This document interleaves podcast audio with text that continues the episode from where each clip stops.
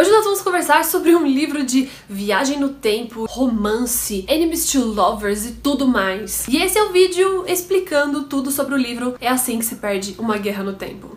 Quando eu ouvi falar a primeira vez sobre esse livro, eu fiquei assim, já maluca por ele. Porque eu amo Viagem no Tempo, eu amo ficção científica e eu amo Enemies to Lovers. Vide que Orgulho e Preconceito é um dos meus livros favoritos da vida. Tendo dito isso, é assim que se acaba uma guerra no tempo. É um livro que não é para todo mundo. Ele é um livro epistolar, ou seja, a história se movimenta a partir das cartas dos personagens. Ele também é um livro de ficção científica, porque a gente tem questões sobre viagem no tempo, ida pro passado, volta pro futuro e filamentos e funções e um monte de coisas. E uma das personagens também é meio ciborgue, ela tem vários órgãos ali do corpo dela que já foram trocados por peças que fazem com que ela funcione do jeito que ela estiver, sem fome, sem dor, sem nada. Se você gosta de livros bem explicadinhos, onde cada coisa é explicada direitinho, viagem no tempo é isso, filamentos é isso, essa pessoa é desse jeito, essa é a aparência do fulano, essa é a aparência do ciclano, esse não vai ser um livro para você, porque assim, ele é muito mais metafórico e ele é muito mais poético poético do que simplesmente ir lá e falar que duas pessoas se gostam. O amor dos personagens, porque esse é um livro de romance entre duas personagens que viajam no tempo, ele é muito mais sutil e ele vem muito mais das conversas que as personagens têm. Mas a gente já vai conversar sobre isso. Se você é uma pessoa sensível a spoilers, eu não recomendo que você assista esse vídeo. Vai lá, leia o livro, depois você volta e você vê as minhas opiniões, o que eu achei, conforme eu for falando sobre a história.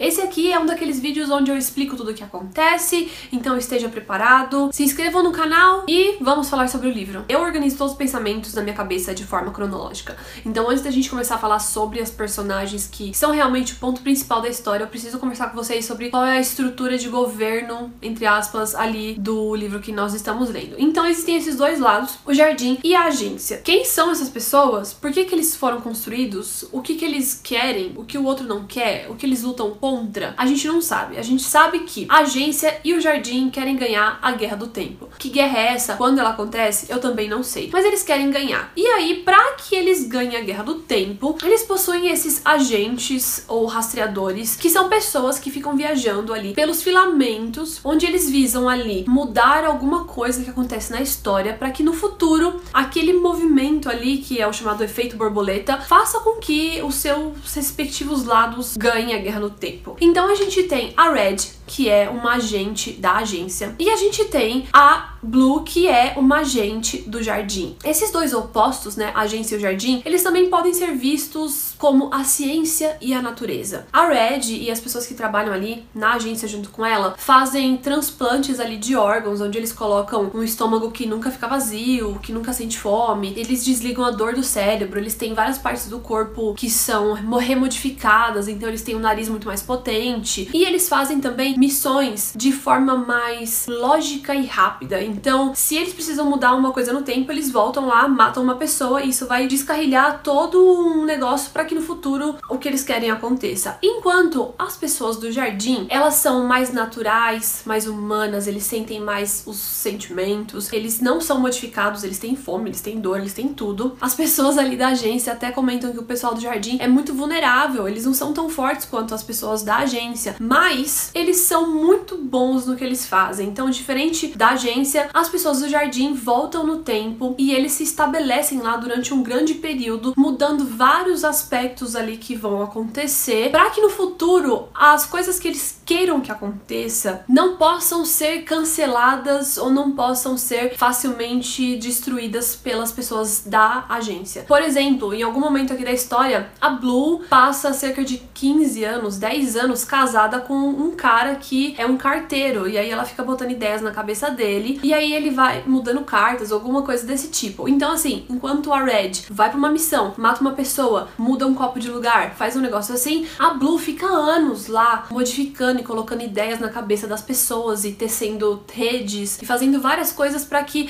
as modificações que ela faça na linha do tempo sejam muito mais fortes e eficazes. Tendo dito isso, vamos falar sobre o tempo aqui. Existem milhões de filamentos no tempo terrestre, por exemplo exemplo. Mas esses filamentos no futuro, e não só da Terra, tá? Porque eles vão para outros planetas também, fazem com que lá no final tenha a Guerra do Tempo e um dos lugares ganhe. Inclusive, se eu não me engano, a agência, que é a, o lado ali da Red, sempre está ganhando. O livro começa então quando a Red está ali num campo de batalha, que ela meio que mexeu os pauzinhos para que a batalha acontecesse, o resultado fosse o que ela queria. Só que lá no meio da terra, onde tá cheio de corpos e tal, ela encontra uma carta. E essa carta, ela tá limpa, não tem uma gota de sangue. E aí é quando a gente vê a primeira carta da Blue. A Blue, como eu disse, a, a, ela é uma agente do jardim. E aí ela tá lá discorrendo sobre a vida na carta, falando: Red, eu estava muito entediada no meu trabalho. E aí eu vi que você trabalha muito bem. E isso me motiva. E, gente, as primeiras cartas são tão legais, porque é um negócio meio passivo-agressivo, sabe? Tipo, é por sua causa que eu estou trabalhando mais e não vou deixar que você faça nada na sua vida, o jardim vai ganhar, e não sei das quantas. E aí elas começam a ter essas tretinhas entre elas. Só que a Red, ela não cai tão fácil assim.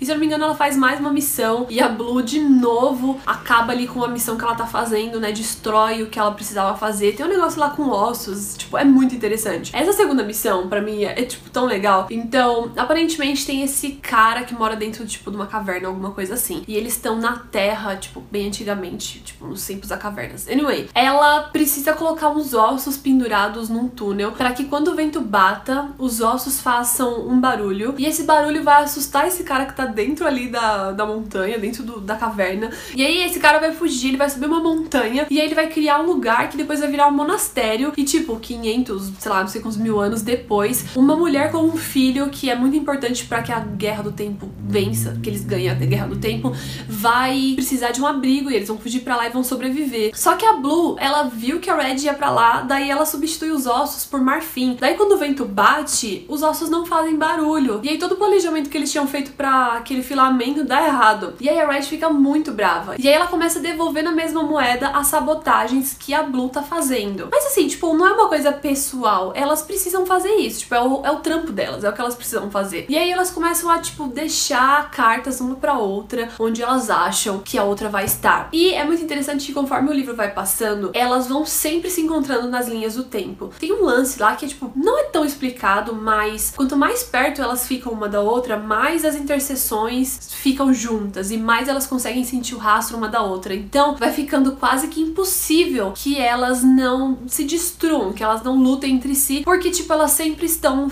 mesma missão no mesmo lugar. Tem um momento em específico que mexeu comigo e eu fiquei tipo, meu Deus do céu, eu vou morrer. A Blue está junto com um exército de mongóis e eles estão, acho que, construindo uma parede ali, alguma coisa assim. E aí ela acaba cortando ali uma árvore, né? Alguém corta uma árvore perto dela e ela percebe que dentro dos anéis ali, tipo de madeira da árvore, tem uma carta escrita. Isso é uma coisa que eles não explicam muito bem no livro, mas eles têm uma tecnologia super avançada, então eles conseguem escrever, tipo, em nanoletras ali e elas conseguem ler. Anyway, dentro de uma árvore existe uma carta e essa carta demorou centenas de anos para ser escrita. Porque a Red ficou indo e voltando no tempo e marcando ali na casca da árvore, toda vez conforme a árvore ia crescendo, para que quando a Blue lá na frente fosse cortar a árvore e ela sabia que a Blue iria ficar ali para cortar a árvore, ela pudesse ler a carta. E assim, gente, elas ainda se odeiam nesse ponto, mas preste atenção. Essa mulher literalmente passou centenas de anos indo e voltando só para deixar uma carta para sua inimiga achar dentro de uma árvore. Meu, é tipo, elas são tão obcecadas uma pela outra e elas vão criando esse sentimento de dependência e elas vão tendo conversas sobre, tipo, a fome, sabe? A Blue em vários momentos vai ficar cutucando ali a Red porque a Red é meio robô, né? Ela fica tipo, você sente fome? Você sente prazer? Você toma café? O que você comeria? Qual é a sua comida favorita? E aí elas começam tipo, voltar no tempo e contar sobre a vez em que elas comeram bolo, uma vez que elas ficaram sozinhas, uma vez que elas ficaram doentes, e elas falando sobre a fome. E o negócio da fome vai evoluindo pra bolinhos de chá e panquecas, pra fome carnal, sabe? Você já sentiu fome de alguém? Você faria isso? E aí elas começam a ficar, tipo, muito agressivas nas cartas. Agressivas não tipo tumbling de acotar, sabe? De bater na outra. Mas elas ficam agressivas no sentido de mandar uma carta escrita na asa de uma abelha, e aí, tipo, o único jeito de você pegar a carta é se a abelha te picar, e uma delas fala na carta que, tipo,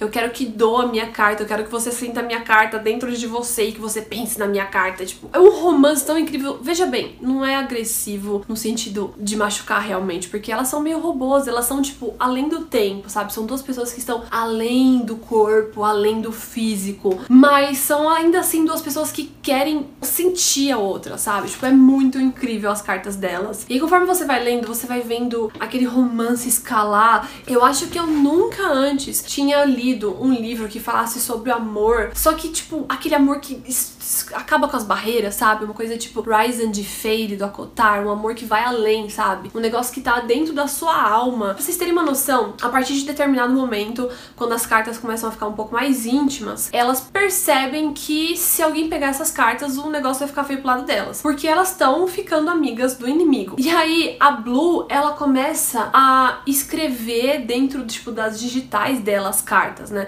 De uma forma que, tipo, o corpo dela seja a carta. Enquanto isso, a Red fica lendo e relendo e relendo, porque ela não pode anexar essa carta no subconsciente dela, porque as pessoas ali da agência têm um subconsciente compartilhado. Então, se ela colocar isso na nuvem, todo mundo vai ver a carta e aí o romance, gente, vai para outro lugar totalmente novo e diferente de qualquer coisa que eu já tenha visto. A Red, ela fica apaixonada acho que muito antes que a Blue. E ela começa a temer muito, porque a agência é terrível, né? A agência é a que sempre ganha a guerra do tempo. E aí ela tem muito medo pela amada dela e ela começa, tipo, a tentar apagar a Blue da cabeça. Só que aí, toda vez que ela tenta fazer isso, ela começa a ver o mar, o céu, um passarinho. Todas as coisas que são azuis ficam indo e voltando da cabeça dela. Ela tem medo de dormir e sonhar com a Blue, porque se ela sonhar, talvez as pessoas que compartilham ali do conhecimento dela vejam que ela tá sonhando com o inimigo de uma forma romântica. E aí ela fica muito preocupada. Tem um momento em específico que é quase como uma cisão ali entre o casal.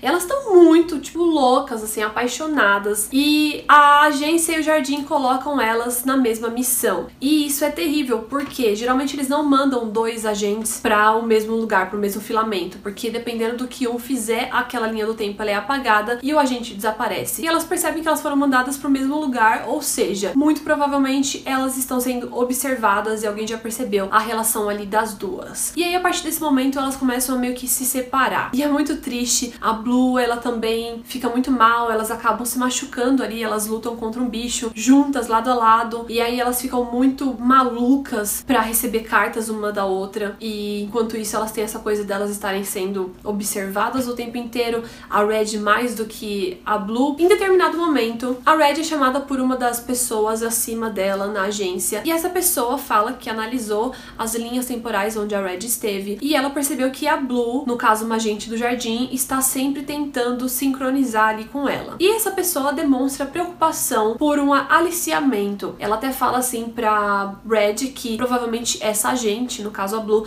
tá tentando levar ela pro lado do jardim ou falar sobre segredos e coisas do tipo, e que a agência vai montar uma armadilha. A Red então consegue mandar uma mensagem ali pra Blue a tempo, falando o seguinte: Blue, me descobriram, sabem sobre a gente. Se você receber qualquer carta, qualquer presente, qualquer coisa com o meu nome depois dessa carta aqui, é uma armadilha, não pegue, não aceite, não faça nada e finge que não viu, porque provavelmente isso vai ser uma armadilha, provavelmente vai ser alguma coisa ruim, um veneno, alguma coisa do tipo. E aí a Red vai pra como se fosse um centro lá de ciência, sei lá, biologia, e junto com algumas outras pessoas, ela desenvolve uma planta ali que é um veneno e dentro das folhas também tem uma carta falsificada da Red, que a própria agência forjou ali junto com alguns pensamentos da Red, e daí essa flor é enviada para uma linha do tempo onde a Blue está. E é aí que vem meio que a pegadinha. A agência desconfia da Red, e a agência meio que já sabe que as duas estão concombinando ali. Daí o que acontece? Quando eles mandam essa flor, é meio que um teste. E a flor fica lá, tipo, a Blue, ela trabalha numa biblioteca, alguma coisa assim, e aí a flor tá lá, e a Blue fica olhando para aquela flor, e é uma flor, tipo, super mortal, tem uns espinhos, tem uns negócios assim, e vai passando muito, muito, muito tempo, e a Blue olha pra flor e ela tem vontade de ler, porque por mais que não seja uma carta da Red, ela sente falta das cartas da Red. E aí ela percebe a, a charada, né? Ela percebe ali a armadilha que elas caíram. Porque se a Blue não mexer naquela planta ali, provavelmente é porque a Red avisou ela da armadilha. E se ela mexer, quer dizer que a Red não tem nada a ver com ela. Então vejam bem que isso tudo é um teste da agência. E aí chega uma hora em que a Blue Não aguenta mais, porque ela ama a Red de paixão, ela fala eu te amo, e aí ela quer se sacrificar. E ela vai lá e come essa planta inteira. E aí ela lê a carta falsa, só que no meio ali das sementes, a própria Red conseguiu colocar uma carta também. E a Red fala alguma coisa do tipo: Eu sabia que você faria isso, porque se o jardim me mandasse uma planta com a sua cor, a sua cara, eu também comeria. Peço desculpas, eu vou me arrepender pro resto da vida por ter respondido você, porque eu te amo. E aí é uma parte muito triste, gente. Eu chorei um pouquinho, porque é muito bonito enquanto a Blue vai comendo a planta, ela vai morrendo. E aí, enquanto isso, a Red já tá tipo, meu Deus do céu, eu não posso fazer isso, foda-se a agência. E aí ela corre e ela não consegue chegar a tempo e a Blue morre. Daí a Red fica muito mal durante bastante tempo. Ela se joga no trabalho e ela fica doida e ela começa, tipo, a tentar se matar, sabe? A se autodestruir. Fica uma coisa assim bem pesada nesses capítulos. Até que, muito tempo depois, a Red acaba encontrando um quadro muito parecido com a cena ali em que ela abraçava o corpo da Blue junto do dela. Ah, eu esqueci também. Ela vai até a Blue, abraça e beija ali quando ela morre. E quando a agência percebe que ela foi naquele filamento de tempo, ela diz que ela só queria ver se a agente realmente tinha morrido para ter certeza, né? Mas na verdade ela tinha ido ali para ver a amada dela dar o último suspiro. Anyway, ela encontra esse quadro e ela começa a pensar em formas de talvez trazer a Blue de volta. É, vai ter toda uma linha de pensamentos, mas no final ela bola um plano. A própria Red, ela foge da agência e ela começa a voltar no tempo, indo para os lugares onde ela e a Blue se encontraram, né? Trocaram cartas ali. E daí ela vai começar a consumir pequenos pedaços de DNA para meio que fazer uma segunda pele, né? Já que ela é meio robô ali, ela vai produzir uma segunda Blue. Calma que vocês vão entender o que acontece. Então ela volta no tempo, daí ela pega uma xícara de chá que a Blue tinha tomado um negócio ali. Aí ela come essa xícara de chá. Ela vai até tal lugar onde ela sabe que a Blue dormiu. E aí ela come o lençol, ela come a grama, ela cheira o lugar que a outra sentou. E ela vai ali produzindo sinteticamente uma segunda camada de pele, corpo, que se tornaria uma Blue, entre aspas. Bem, daí ela pega todos os pensamentos que ela tem, todas as cartas que ela tem, todos os momentos que ela conhece da vida da Blue, porque elas falaram sobre tudo, tudo, tudo, tudo, tudo, tudo. Daí ela vai até o jardim. E essa cena é muito parecida com aquela do Doutor Estranho, que é Dormammu, I came to bargain. Dormammu, I've come to bargain. É um bicho assim enorme que na verdade é uma planta e aí ela sofre bastante quando ela tá tentando entrar ali, mas a planta meio que fica, ué, essa é a Blue, porque o próprio jardim reconhece a Blue, reconhece o corpo da Blue, o DNA dela. E aí o jardim começa a fazer várias perguntas ali pra Red, tipo, quem é você? Onde você nasceu? E aí a Red começa a enviar pro jardim aquelas imagens que ela tem, os pensamentos que ela tem ali da Blue, da infância, das histórias que a Blue contou pra ela. Ela consegue ter ter acesso a outros filamentos que são muito difíceis de serem acessados por alguém de fora. E ela encontra o filamento onde a Blue nasceu. Daí a Red viaja para lá, ela beija a Blue e a Blue acho que morde ela, alguma coisa do tipo. E nesse momento a Red infecta a Blue com o sangue dela que tem uma vacina. E aí tem toda uma história ali, porque a Blue já tinha comentado que quando ela era adolescente, ela ficou doente uma vez e tal. É meio que todos esses eventos que aconteceram dentro do espaço do tempo continuam os mesmos, até porque elas não podem alterar ali o que acontece, porque senão aquelas linhas temporais são apagadas e aí, tipo, buraco negro e tal, etc. Mas o que a Red quer com isso é que quando ela vai embora, a Blue é, cria ali anticorpos e aí tudo aconteça do jeito que aconteceu, para que lá no futuro, quando ela coma a planta, ela tenha os anticorpos e ela sobreviva ao envenenamento. Bem, quando a Red volta, todo mundo já percebeu que ela foi lá no filamento do jardim e tá todo mundo puto. Daí a Red é pega e ela é torturada. E ela é torturada várias e várias vezes. Os últimos capítulos é praticamente a Red sendo torturada a contar sobre tudo, só que, veja bem, a Red é esse ser que não tem tempo. Ela sente dor, mas, tipo, ela já viveu muito, ela já fez muitas coisas. E aí é que eu acho que todos os elementos ali se juntam, sabe? Porque a Red, ela ama a garota mais do que, tipo, qualquer coisa. Ela ama a Blue mais do que o trabalho, mais do que qualquer coisa, mais do que a agência, mais do que ela mesma. Tipo, ela voltou no tempo centenas de vezes e ela comeu caco de vidro e grama para ela poder sintetizar a Blue e salvar o amor da vida dela. Então, quando começa a tortura, ela tá tipo, eu não vou falar nada para vocês. a gente vai ficar aqui durante muito tempo, e ela sabe que é muito tempo, porque essas pessoas viajam no tempo, e ela já tá, tipo, na sétima, oitava tortura, ela já tá super mal, mas mesmo assim ela não vai falar, e aí ela é levada de volta pra cela, e quando ela chega lá, tem uma carta. E aí quando ela lê a carta, ela percebe que a pessoa que tá guardando a porta ali dela é, na verdade, a Blue. A Blue sobreviveu ao veneno, e ela conseguiu se infiltrar na agência, e ela tá guardando a própria cela da Red. E aí nessa carta, que é o último capítulo do livro, a Blue tá explicando para ela que em cinco minutos elas vão ter que fugir dali e elas não vão mais trabalhar nem pra agência, nem pro jardim, elas vão criar o seu próprio tempo, o seu próprio lado e elas vão ficar juntas para sempre.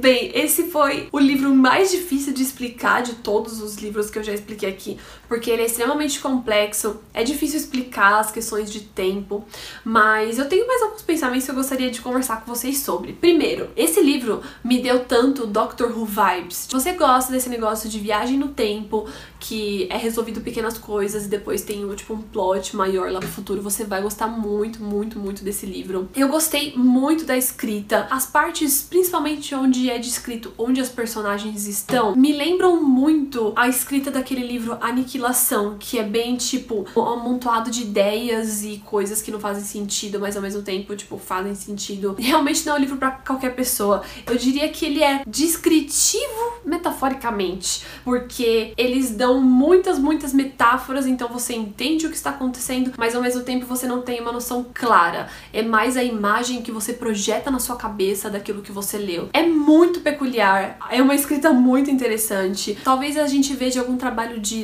letras aí mais pro futuro pesquisando esse livro, porque esse livro, ele é um ponto fora da curva total, assim, eu nunca li uma coisa desse tipo. É um livro de 200 páginas, só que quando você tá na página tipo 100, você já tem certeza que aquele casal se ama, tipo, ardentemente, tipo, do jeito louco, obsessivo e romântico. E você sabe que as personagens são feitas uma para outra e você realmente acredita na relação delas. E eu acho isso tão difícil de acontecer em qualquer livro. Tem livros de romance, de fantasia que você demora, tipo, três livros, 980 páginas para você querer que os personagens fiquem juntos. E eu achei tão perfeito esse livro, tão primoroso, uma escrita assim tão rica, que você entende o cerne ali das motivações e dos sentimentos. Por mais que você não consiga pegar um trecho do livro e falar, olha, nesse trecho aqui as personagens falaram que se amam, mas você consegue, tipo, no conjunto das ações, do jeito que elas se sentem, como elas explicam sobre os próprios sentimentos dentro das cartas, ver o quanto elas se amam e o quanto é real esse sentimento. Eu fiquei pasma lendo esse livro, de verdade, foi uma grande surpresa para mim. Eu vi um monte de gente falando mal dele, falando que é mal escrito, que ninguém entendeu nada. Eu fiquei tipo, como assim, meu Deus? Talvez você tenha que ter um pouquinho de conhecimento sobre viagem no tempo